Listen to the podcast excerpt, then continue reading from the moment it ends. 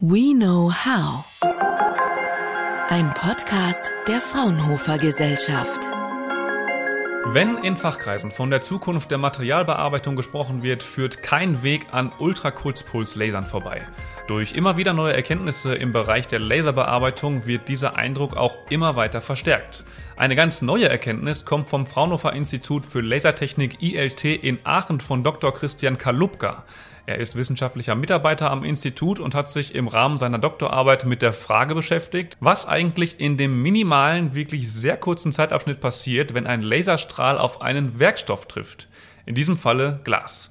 Seine Erkenntnisse sind bahnbrechend und so auch vorher noch nie dagewesen Grund genug für die Jury des Hugo Geiger Preises, ihn dafür mit dem dritten Platz auszuzeichnen. Der Preis vom Bayerischen Staatsministerium für Wirtschaft und Medien, Energie und Technologie würdigt jedes Jahr herausragende Promotionsarbeiten.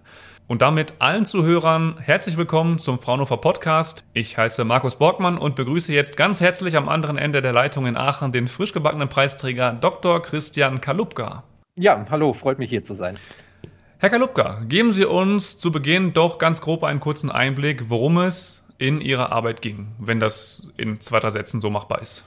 Ja, äh, ich versuche es einmal. Ähm, ein Laser, den, den, den kann sich ja jeder an sich vorstellen. Ähm, und auch wenn man mit einem Laser auf äh, eine Glasscheibe leuchtet, äh, dann wird er zwar mal irgendwie reflektiert, aber viel mehr kann man damit auch nicht machen, außer dann nochmal ein bisschen damit äh, der Brechung herumzuspielen. Ähm, was, ist, was jetzt interessant wird, ist, wenn ich den Laser so nutze, dass ich damit Materialbearbeitung mache. Das schaffen wir eben mit den sogenannten Ultrakurzpuls-Lasern. Das heißt, ich habe dort so hohe Intensitäten, dass ich eben auch Glas, was an sich erstmal für den Laser transparent ist, bearbeiten kann.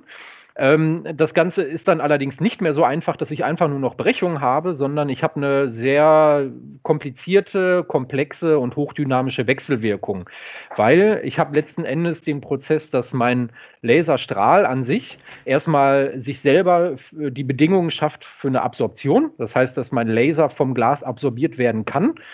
Das Ganze findet dann statt, äh, während der Laser quasi das Glas modifiziert, äh, und so dass meine Materialantwort, also die Modifikation des Glases, meinen Laser an sich wieder beeinflusst. Also es ist so ein Wechselspiel. Der Laser beeinflusst das Glas und das Glas, was durch den Laser angeregt wurde, beeinflusst jetzt wieder den Laser. Und das Ganze passiert natürlich in jeder äh, kürzesten Zeitspanne, die man sich vorstellen kann. Und da, da passieren dann Prozesse, die man sich über, ich überlege mal, was da passieren könnte, nicht mehr so ohne weiteres denken kann. Das heißt, da gibt es so eine hochdynamische, sehr komplexe, nichtlineare Wechselwirkung. Ähm, und das zu verstehen, das äh, habe ich versucht, in dieser Doktorarbeit zu adressieren. Und dafür braucht man dann eben ja, besondere Methoden. Das heißt, was ich, was man äh, oder welcher Methode wir uns da bedient haben, war dann allen voran äh, das Ganze wie so ein Daumenkino sich anzugucken. Das heißt, ich mache Bildaufnahmen zu definierten Zeitpunkten und ordne die hintereinander einfach an, sodass ich dann quasi so einen Videoeffekt erziele. Ähm, mache das aber auf so einer Zeitskala, wo der Laser das Material bearbeitet. Und das ist so eine Zeitskala, äh, findet im Bereich einiger Pikosekunden statt. Das ist dann, also es klingt schon wenig, aber es ist, äh, wenn man es so mathematisch ausdrückt, 10 hoch minus 12 Sekunden oder bis 10 hoch minus 15 Sekunden in den Femtosekundenbereich. Aber das ist so eine Null mit 12 Nullen und dann eine 1. Äh, das heißt, es ist wirklich sehr schnell, äh, also in dem Bereich, wo ich eben, wo man Licht propagiert mit Lichtgeschwindigkeit. Ähm, und dort dann eben diese Messmethoden zu entwickeln und durchzuführen und dann letzten Endes auch noch zu interpretieren, ja, das ist dann, also man vertut sich am Anfang, was einem da für äh, Parameterräume aufmachen und das war dann eben Anspruch zu sagen, das versuchen wir mal in der Doktorarbeit systematisch mit Verständnis zu füttern. Jetzt ist die spannende Frage natürlich, was sind die Erkenntnisse aus Ihrer Arbeit? Wie verhält sich so ein Laserstrahl, wenn er auf den Werkstoff Glas trifft?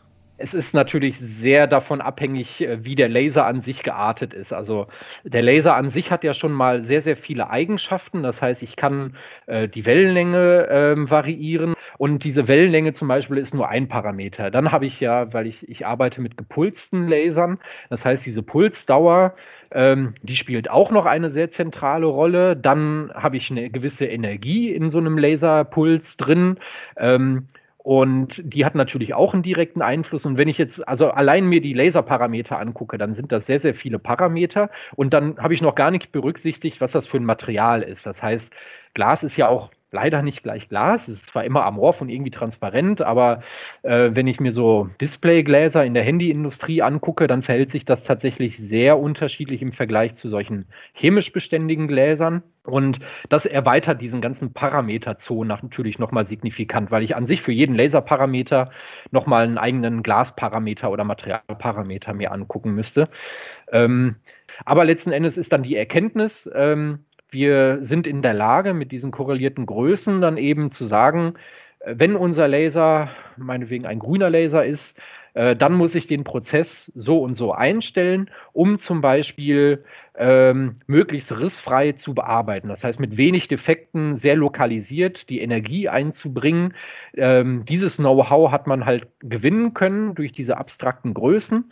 Ähm, und äh, das ist ja jetzt das Schöne als Ergebnis dieser Doktorarbeit. Ähm, wenn Sie jetzt zum Beispiel sagen, ich möchte möglichst rissbetont arbeiten, dann kann ich Ihnen sagen, welche Parameter Sie brauchen. Oder wenn Sie sagen, ich möchte gar keine Risse haben, sondern will eher rein möglichst sanft arbeiten, dass ich nur so lokal das Glas von der Dichte her ganz sanft ändere, dass ich so einen optischen Eindruck bekomme, das quasi als Brechungsindexänderung äh, erkennen kann ohne eine, ohne eine Rissbildung dabei zu haben, dann kann ich Ihnen das auch sagen. Das heißt, wir haben verstanden, mit welchen Bedingungen erreiche ich die Energiedeposition möglichst gezielt im Material, was sind die Einflussgrößen und wie muss ich die ganze wählen, um ja für meine Anwendung einen spezifischen Prozess eben maßzuschneidern. Was ich mich gefragt habe, als ich mir zur Vorbereitung auf unser Gespräch heute Ihre Bewerbungsunterlagen für den Preis angeschaut habe, wie war der Stand vorher, also vor Ihren Erkenntnissen? Oder anders gefragt, was ist denn das Neue, das Sie jetzt hier eingebracht haben?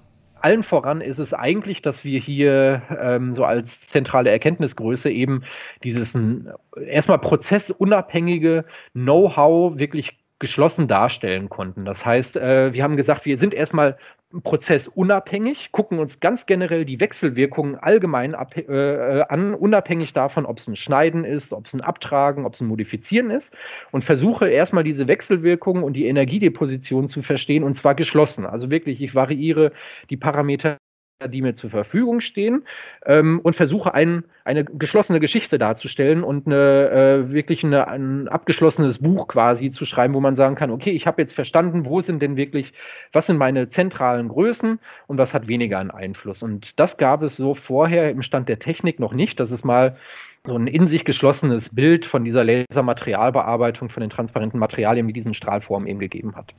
Mhm. Wie kann denn die Industrie und die Wirtschaft von dieser Erkenntnis, von ihrer Entdeckung profitieren? Inwiefern gab es vielleicht schon Anfragen an Sie und warum ist diese Erkenntnis wichtig für die Industrie? Mhm. Also ähm, wir stellen in letzter Zeit immer wieder fest, es gibt ähm, ein hohes Interesse seitens der Industrie eben an an neuen Prozessen. Das heißt, die Klassiker, also jetzt gerade für die Laserbearbeitung, sind das so Markierungsprozesse und Schnittprozesse.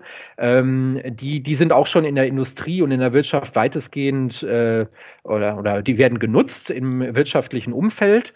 Ähm, allerdings ähm, durch eben ja jetzt die Entwicklungen, die, die, die sich gerade eben einstellen. Das heißt, dass man wirklich auf möglichst disruptive Technologien gehen möchte und ähm, Anwendungen adressieren möchte, die es aktuell so noch gar nicht gibt, ist es eben wichtig, dass wir ähm, ähm, der Industrie nicht einfach nur ein Lieferant an reinen Laserprozessen und Lasermaschinen sind, sondern dass wenn sie eine erstmal sehr komplexe Fragestellungen haben, dass wir ähm, so ein, so ein Sparringspartner sind äh, und mit ihnen quasi von unserem Verständnis, was wir ausgewonnen haben, quasi auch komplett neuartige Prozesse entwickeln können. Das heißt, ähm, der Trend geht tatsächlich dahin, ähm, dass wir uns komplett neue Prozesse überlegen müssen, die es so aktuell nach dem Stand der Technik noch gar nicht gibt.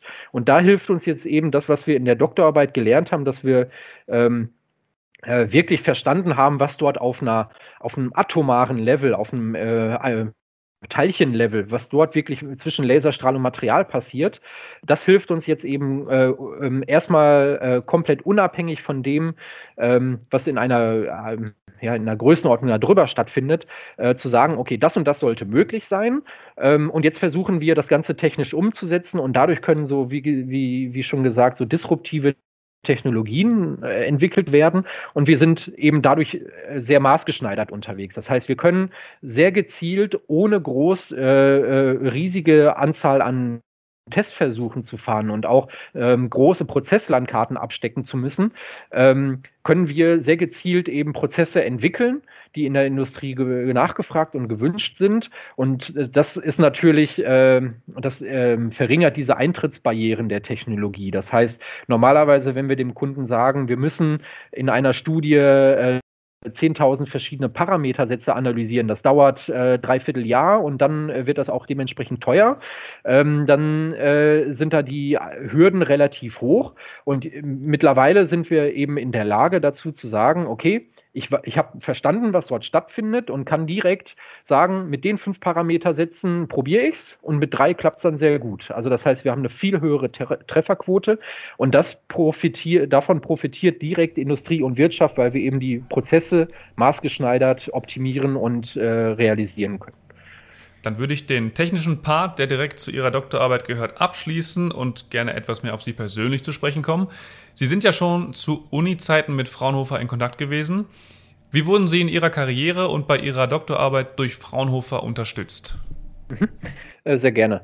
Ähm, das war eigentlich von Anfang an so, dass man ähm, unter dem Fraunhofer ILT ähm, in der Summe ähm, von allen Seiten hin, äh, von allen Seiten her proaktiv wirklich unterstützt wurde. Also sei es der Gruppenleiter, Kompetenzfeldleiter und auch die Institutsleitung.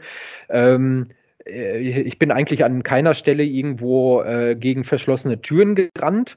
Im Gegenteil, ähm, das hat sich sehr schnell eingestellt, als wir festgestellt haben, intern, ähm, dass diese Glasbearbeitung mit Lasern ein, ein großes Thema aktuell wird, ähm, ähm, haben wir die Initiative ergriffen, haben gesagt, okay, wir brauchen hier neue Projekte, wir müssen hier die Kapazitäten erhöhen. Und dann habe ich äh, zusammen mit dem Gruppenleiter ähm, haben wir gesagt, okay, wir versuchen hier ein Team auf die Beine zu stellen. Und ähm, da ist mir von Anfang an eigentlich die Unterstützung ähm, entgegengekommen, äh, vom, äh, insbesondere von dem Gruppenleiter Martin Reininghaus.